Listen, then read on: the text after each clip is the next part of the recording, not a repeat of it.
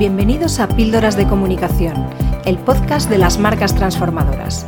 Soy Noelia Perlacia, DIRCOM de la agencia Avance Comunicación y te voy a acompañar en este viaje por la comunicación corporativa para aportar visibilidad, notoriedad y confianza a las marcas.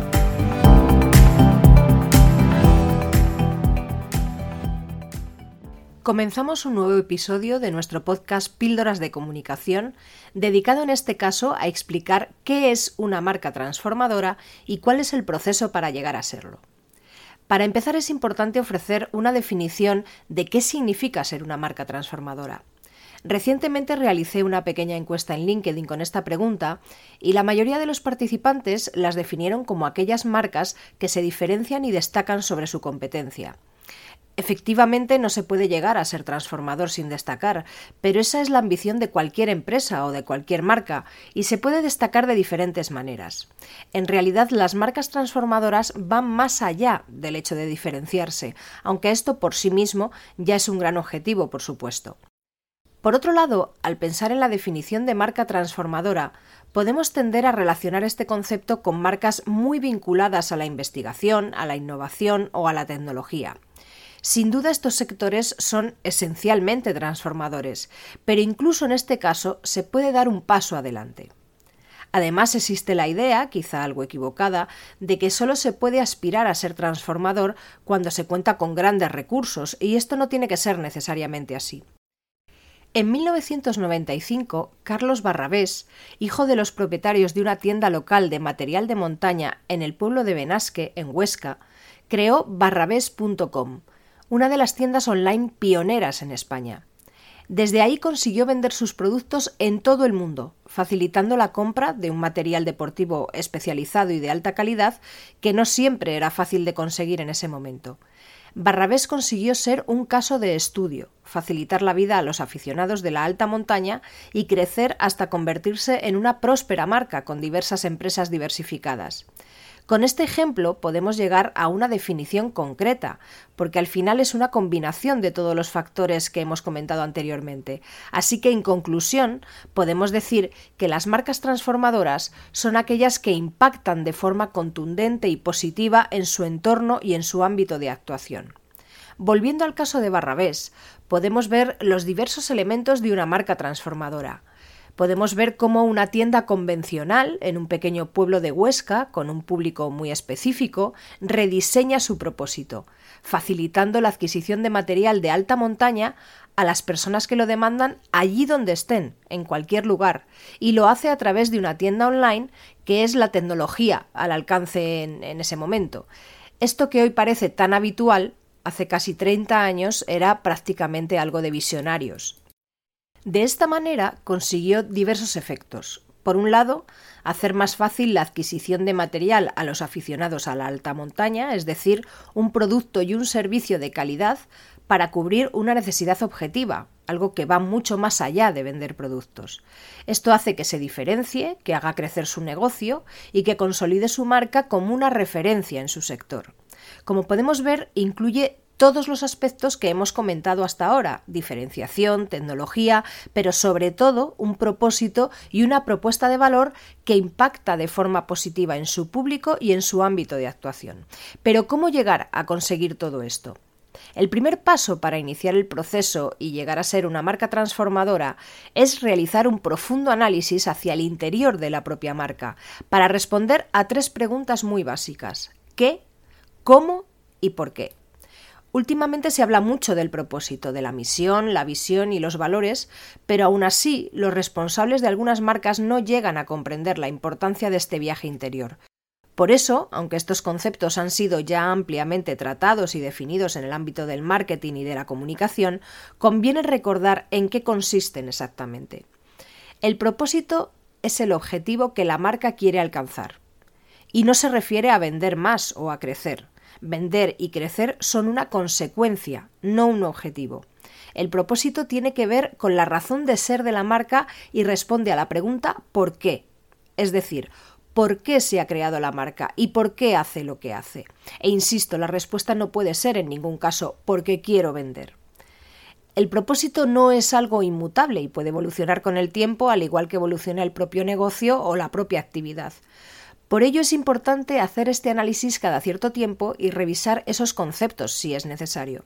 Voy a poner un ejemplo de una marca universal, como sería Coca-Cola. Normalmente los ejemplos siempre están relacionados con grandes marcas, pero esto no significa que estos conceptos no sean aplicables a pequeñas y medianas empresas. La cuestión es que habitualmente las grandes empresas son las que más se preocupan o más invierten en este tipo de aspectos, porque muchas pymes aún no están concienciadas de la importancia de eh, llegar a esta reflexión. El propósito de Coca-Cola es refrescar al mundo. Ese es su objetivo y su razón de ser. Pero no solo refrescar al mundo en el sentido físico, sino también en el sentido espiritual, transmitir alegría y optimismo, y de hecho todas sus comunicaciones van en esta línea. Todos los que ya tenemos cierta edad, sin duda recordamos esta sintonía.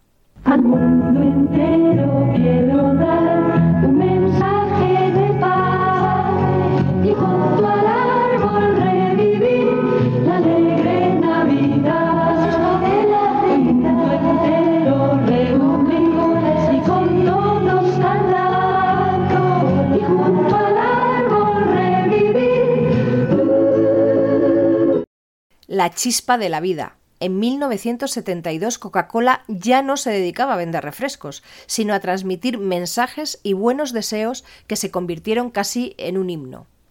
Algunos teóricos afirman que el propósito, al final, es una mezcla de tres elementos lo que sabes hacer o lo que la marca sabe hacer, lo que realmente te apasiona y lo que el mundo o una parte de él necesita. La misión es lo que hace la marca o la compañía y responde a la pregunta ¿qué? Es decir, ¿qué hace la compañía para alcanzar el propósito? Al definir la misión, no solo nos referimos al servicio o al producto sin más, sino a la manera en la que esa actividad contribuye a alcanzar el propósito que la marca ha definido. Por supuesto, la misión, al igual que el propósito, puede evolucionar con el tiempo. Volviendo al ejemplo de Coca-Cola, su misión es refrescar al mundo en cuerpo, mente y espíritu, inspirar momentos de optimismo y felicidad a través de nuestras marcas y acciones para crear valor y dejar nuestra huella en cada uno de los lugares en los que operamos.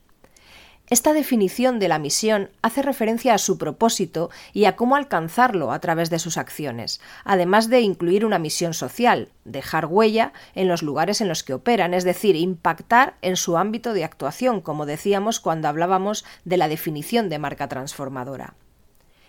La visión se puede definir como la forma en la que la marca visualiza su realidad, gracias a su aportación, es decir, cómo su actividad y sus acciones transforman realmente su entorno. Es prácticamente la visualización de un deseo, alcanzable mediante una combinación de lo que hace y cómo lo hace, o lo que es lo mismo, de su misión y de sus valores. En el caso de Coca-Cola, su visión es la siguiente crear marcas y ofrecer las bebidas que la gente desea y hacerlo a través de un negocio más sostenible, construyendo un futuro mejor para todos que marque la diferencia en la vida de las personas, la sociedad y el planeta. Como se puede observar, la visión trasciende la realidad tangible del negocio y llega a proponer una auténtica transformación del mundo, en este caso especialmente por ser una marca internacional, pero podría referirse a un ámbito más concreto en el caso de otras marcas nacionales o locales. Por último, los valores responden al cómo, es decir, cómo desarrolla la marca su actividad, sus productos y servicios. El cómo también se refiere al valor diferencial de la propia marca y a las razones por las que destaca en su sector o se diferencia de su competencia. Para terminar con el ejemplo de Coca-Cola, sus valores se basan en un compromiso ético por el cual se busca hacer lo correcto en cada momento y rectificar cuando se produce un error. Clasifica sus valores en tres grupos. En primer lugar, crear marcas que cautivan.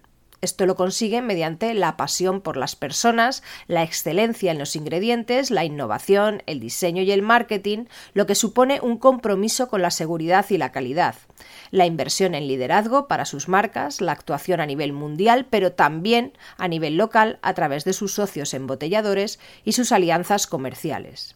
En segundo lugar, la sostenibilidad utilizando su posición para caminar hacia un mundo más sostenible, creciendo hacia una reducción del azúcar y del incremento de opciones para el consumidor, aplicando la economía circular a la gestión de envases en colaboración con gobiernos, ONGs y fabricantes, alcanzar el equilibrio hídrico devolviendo el agua de sus bebidas a través de proyectos medioambientales, reducir la huella de carbono, y contar con una cadena de suministro sostenible y ética.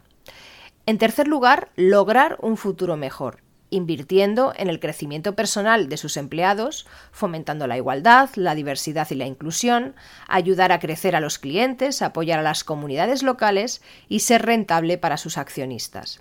Como se puede ver, todos estos valores están muy relacionados con la responsabilidad social corporativa y son adaptables a los diferentes tipos y tamaños de marcas.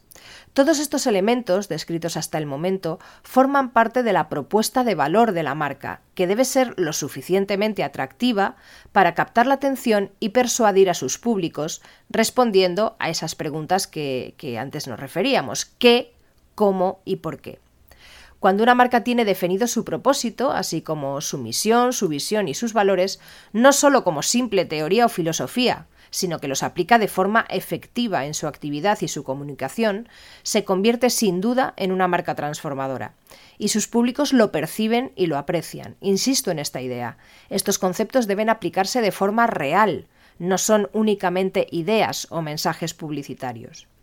Este proceso de definición no es nada fácil y en ocasiones requiere de un punto de vista externo, ya que habitualmente una de las cosas más difíciles es hablar de uno mismo y desentrañar ese ADN de la marca.